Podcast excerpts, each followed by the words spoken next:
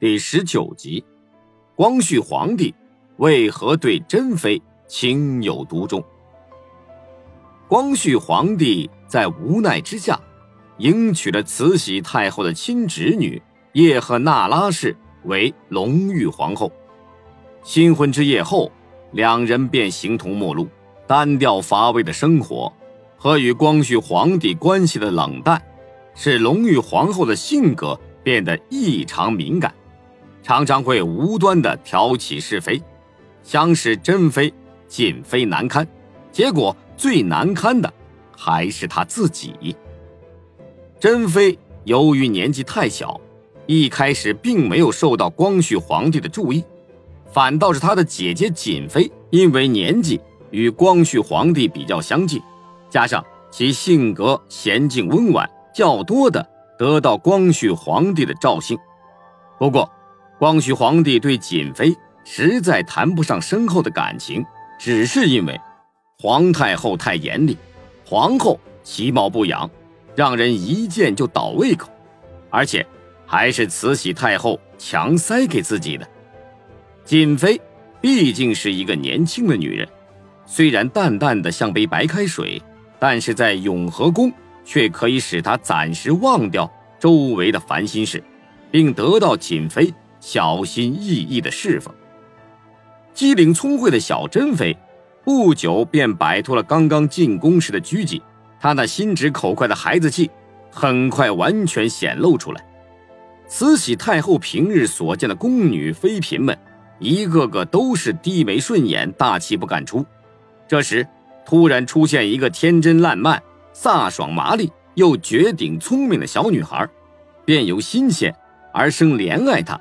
竟然不把她当做儿媳妇看待，特别是当他发现珍妃虽然年纪小，但博通经史、报长吟诵、颇好奇艺、能书善画之时，就常常招珍妃到自己身边解闷儿。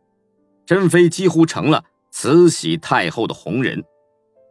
这位没有引起皇帝宠爱、心高气傲的珍妃。虽然深得宫中权力人物慈禧太后的垂爱，却没有学会做应声虫。她依旧保持着心直口快的性格，加上年轻幼稚、胸无城府，往往会做出些令宫中人大吃一惊的举动来。对她自己来说，这似乎是只图一时痛快，不计任何后果的冲动。实际上，是他嫉恶如仇，天性使然。于是，他在如一泓浊水的清宫里又掀起了一次波澜，使宫中的另一位热血青年，她的丈夫光绪皇帝终于注意到她，真正开始了他和她生生死死交织在一起的情缘。清朝历代帝王汲取明王朝的教训。始终限制和皇帝、后妃朝夕相处的内侍的权利，以避免他们势力膨胀，形成难以控制的宦官专权。但是到了清朝末年，一些大太监由于受到慈禧太后的宠信，有恃无恐，变得飞扬跋扈起来，贪得无厌，到处勒索。无论谁人进到宫来，都免不了被太监敲竹杠。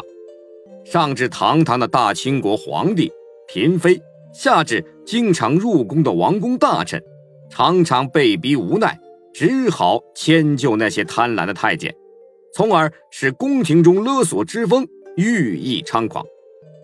由于在慈禧太后面前始终没有人敢于揭发，故而成为清廷的一道黑幕。慈禧太后是大清帝国皇帝。后妃的第一号权力人物，这是无人不知的事情。那些靠看主子眼色过日子的太监，当然是最势利的人了。所以他们常常犯上作乱，竟向堂堂的大清国皇帝收取请安的费用。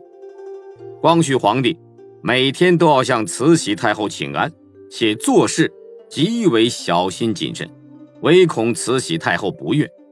太监们。摸准了光绪皇帝害怕慈禧太后这一点，便毫不客气地给光绪皇帝规定请安门吏的价钱，每次请安都要交纹银五十两，如果不交，那就想坏主意难为皇帝。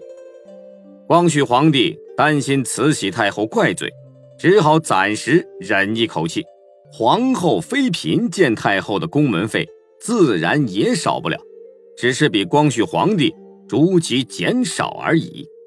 他们只有乖乖的向太监们支付这一笔笔贿赂金，才能够安身，否则的话，就难免饱受凌辱，父不许告退。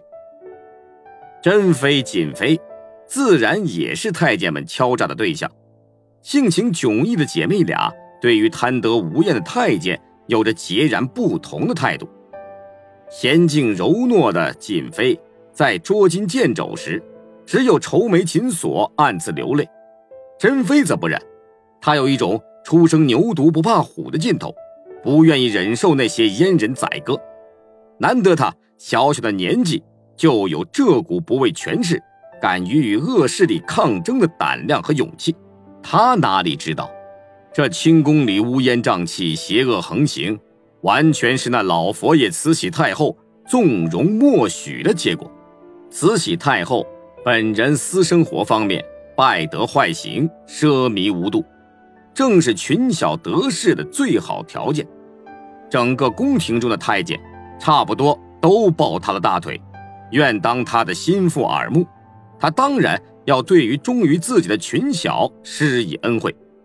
实际上，他也用不着花一文钱，只要对太监们的歪门邪道、所谓的财路。睁一只眼闭一只眼，假装没看见就可以了。连慈禧太后也没有料到，她所怜爱的小珍妃竟然像一匹烈性马，给她出了这道难题。一天，珍妃又按照惯例去向慈禧太后请安，守门的太监毫不客气地拦住珍妃索要红包。珍妃顿时火不打一处来，脸一沉，大声地说。今天，甄主子没有银子了。说着，甄妃连正眼都没有看那讨厌的太监，就径直进入了慈禧太后的寝宫。她再也不想压抑自己的满腔怒火了，连珠炮似的向慈禧太后揭发了内侍太监对宫眷们的勒索和扰害，戳穿了宫廷内部开销浪费极大的事实。他的态度是那样坚定。语调激昂，言辞激烈，掷地有声，丝毫没有任何掩饰。最后他说：“孩儿想请老祖宗明鉴，千万不要让这些群小再肆意为恶下去，应该制止漏规，整肃宫廷。”听惯了奉承话的慈禧太后，哪里受得了这种质问？珍妃的这番话。使思想上毫无准备的慈禧太后张口结舌，目瞪口呆。一向伶牙俐齿的慈禧太后被抢白的一时语塞，无言以对。她强压怒火，用温和的语调，好像十分慈祥地劝说珍妃道：“孩子呀，你别这么生气的，看为这些奴才气坏了身子不值得，你先消消气。”去去火，这些不争气的东西，看我怎么狠狠地惩罚破坏宫里规矩的奴才！老谋深算的慈禧太后用几句敷衍的空话对付了珍妃，涉世未深的珍妃当然不会再闹下去，轻信了慈禧太后的话。当珍妃在清宫内一时激起千重浪的时候，光绪皇帝。也以惊奇和倾慕的眼光注视着他的小妻子。虽然在霸道横行的慈禧太后手下，光绪皇帝常常显得懦弱无能、唯唯诺诺，但是他毕竟有着自己的思想，不甘永远在太后的淫威下苟且一生。在光绪皇帝的眼里，珍妃不再是低眉顺眼、供人玩赏、喜时招来、厌时挥去的小妾。她是宫中年纪虽小，但唯一有见识、有胆量、有才华的奇女子。她有些懊悔，上天赐给自己这么丰厚的礼物，为什么自己愚钝的不早些接受？不过，相见恨晚的感觉更使这对年轻人全身心的将感情奉献给对方。